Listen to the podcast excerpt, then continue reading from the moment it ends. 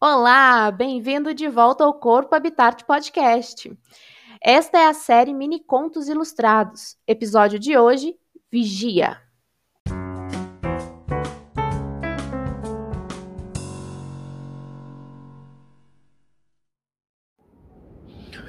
Particularmente eu odeio frio. Os pés ficam dormentes dentro das botas, o ranho chega a congelar no nariz, as armas ficam geladas e desconfortáveis, os dentes não param de bater e fica difícil até mesmo acender uma fogueira. Semana passada, um aldeão nos contou que alguém do grupo de patrulha anterior havia sido atacado pelo que parecia algum tipo de animal selvagem. Mas não existem lobos ou ursos nessa região, nem nada que conheçamos que possa ter feito aquilo. Não havia pegadas e desde então todos estão apreensivos. Noite passada, escutamos uns ruídos estranhos vindos do meio da mata, mas ninguém soube identificar a origem.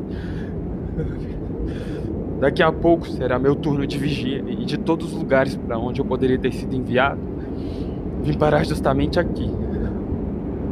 Sorte nunca foi meu forte mesmo. Mas melhor eu parar de reclamar. Não tem mais nenhum grão de areia na ampulheta. Tenho que assumir logo meu posto. Não dá para ver muita coisa daqui com essa neblina densa. Cadê raios o homem que o deveria render? Se ele demorar mais uma hora, vamos ter que procurá-lo e eu não gosto nada dessa ideia.